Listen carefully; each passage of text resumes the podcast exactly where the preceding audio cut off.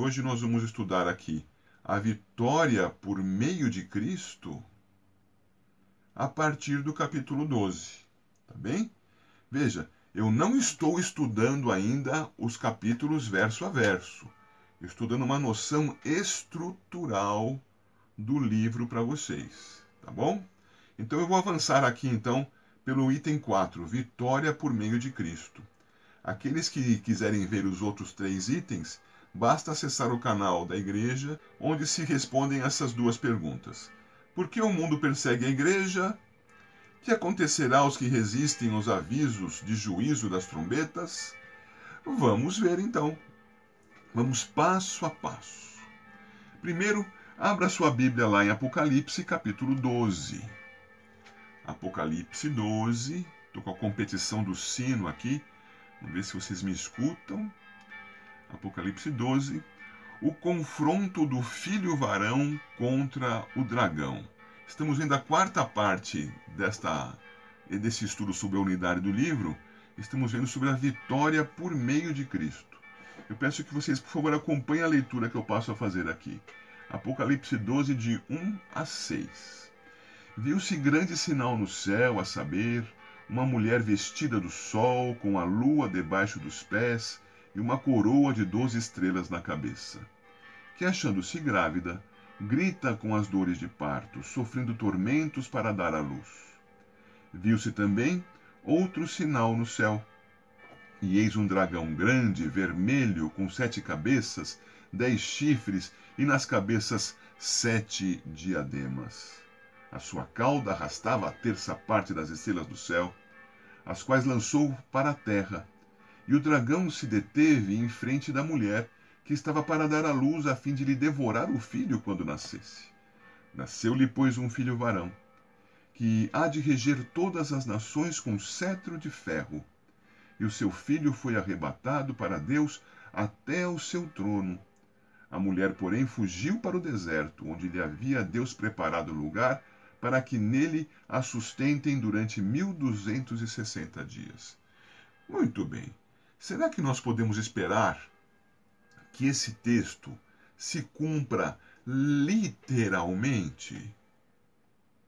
Então nós devemos esperar que se veja no céu um grande sinal de uma mulher vestida com o sol e com a lua debaixo dos pés e uma coroa com duas estrelas na cabeça? Será que nós devemos esperar ver um dragão um dragão aqui todo caracterizado, vermelho, é, com sete cabeças, dez chifres. Veja, isso são símbolos, não é? E no momento certo nós vamos estudar o significado desses símbolos. O ponto que vale ver aqui é que esse confronto se dá no céu. A mulher está no céu, é um sinal no céu o dragão vai contra ela como um sinal no céu. Veja o versículo 3. São sinais nos céus. Então, estamos entrando aqui numa porção do livro que vai tratar em paralelo com as demais do aspecto essencial do livro, que é o combate espiritual. Ok?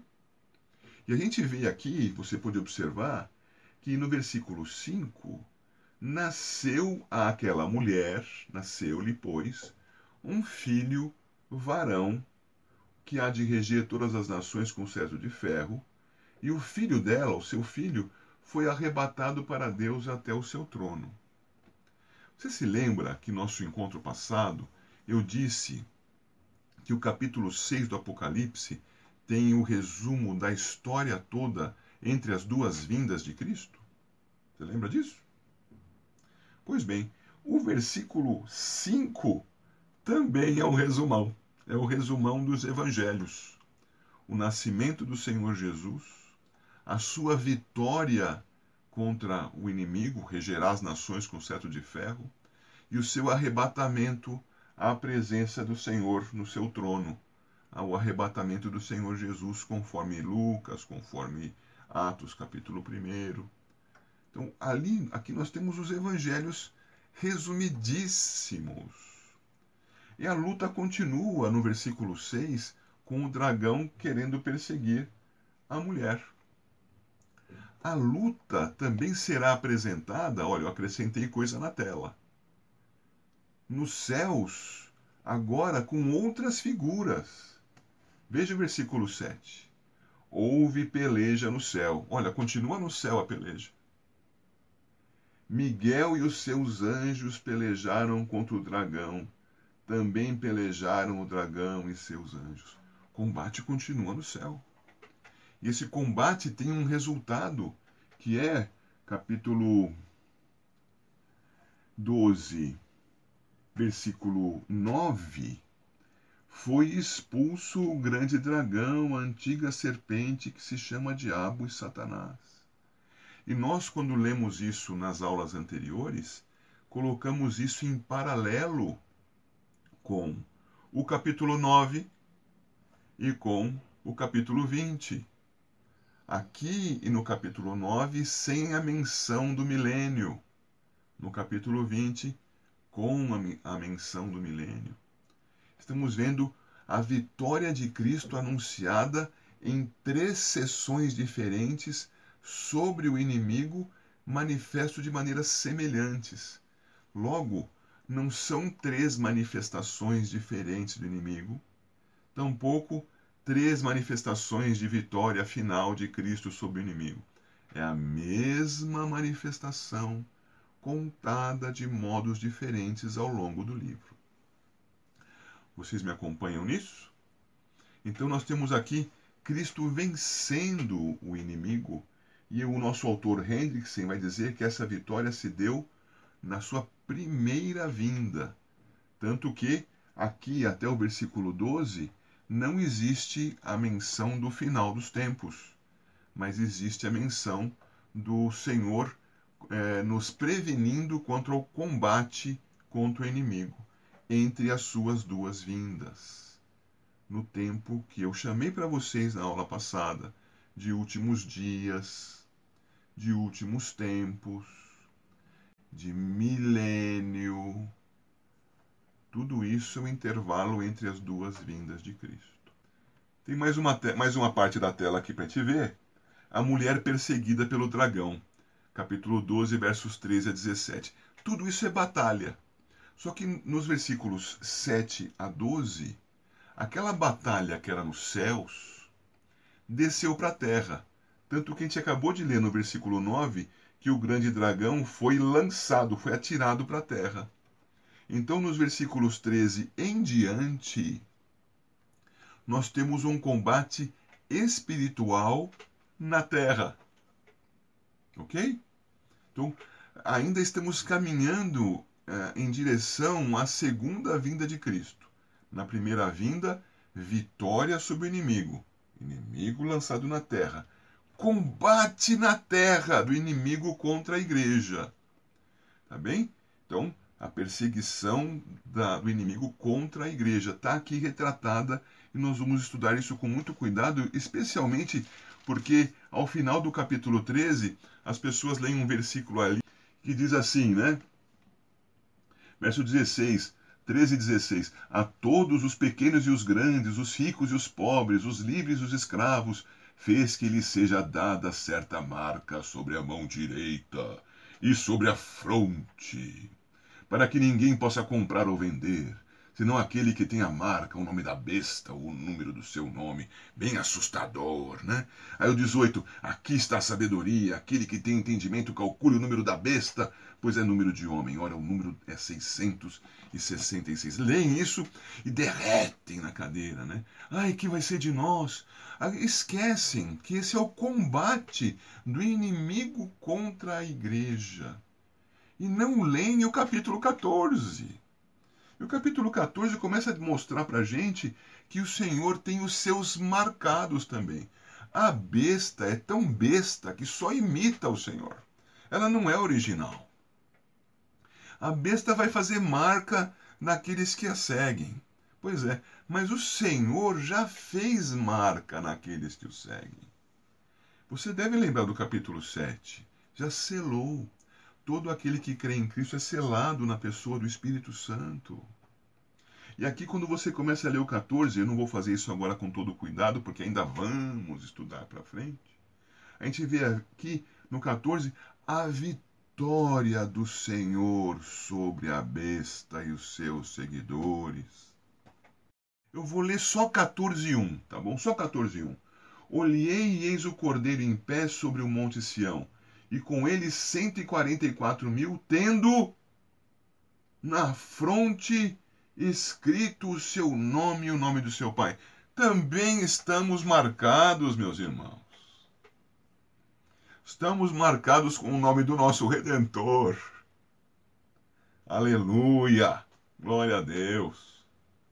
Não há como sermos marcados com a marca da besta já fomos marcados com a marca do Redentor. Não tema. Não, não há como enfrentar a Cristo. Cristo é o vencedor. Tenha paz em Cristo. Aleluia. Eu, eu sigo adiante. Vamos para a próxima tela. Olha ali, ó, capítulo, o ponto 4 traz esses dados aí que eu talvez eh, não vai me demorar tanto, não sei, mostrando a vocês essa vitória de Cristo.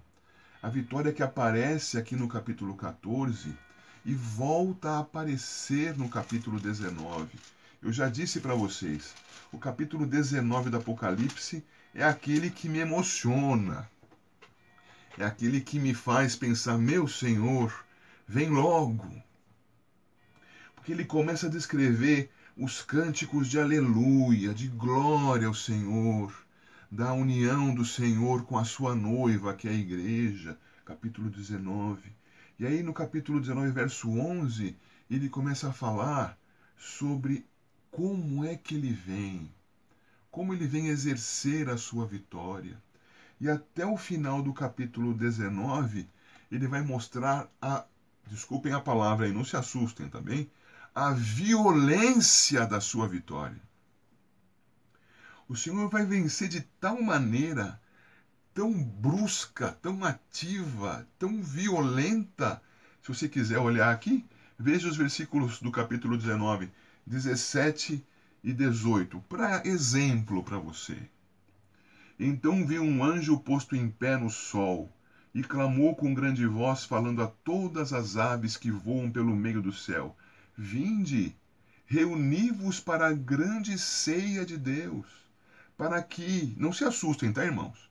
Para que comais carnes de reis, carnes de comandantes, carnes de poderosos, carnes de cavalos e seus cavaleiros, carne de todos, quer livres, quer escravos, tanto pequenos como grandes. O que, que é isso?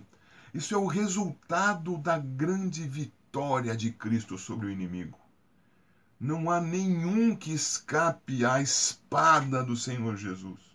E na vitória de Cristo, está a nossa vitória. Então, estamos em tempos de combate. Recorde-se aí. Cristo Jesus venceu todos os seus inimigos na cruz. Eu disse todos. Inclusive a morte. Porque três dias depois dele ter morrido na cruz, ele ressuscitou dos mortos. O seu ministério é de vitória. Mas nós ainda vamos padecer a morte. Podemos esperar pela volta de Cristo antes que nós morramos? Podemos. Paulo esperava que Cristo volte hoje, aleluia. Mas temos que estar preparados para vivermos os dias de hoje em combate. É por isso, estudamos isso pouco tempo atrás em João, é por isso que Cristo Jesus nos dá água. Nos dá água no deserto.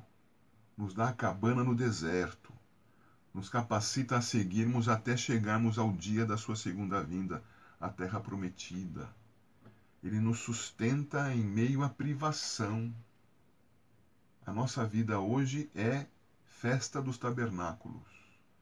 Lembrar que estamos no combate, mas o Senhor é conosco e nos sustenta.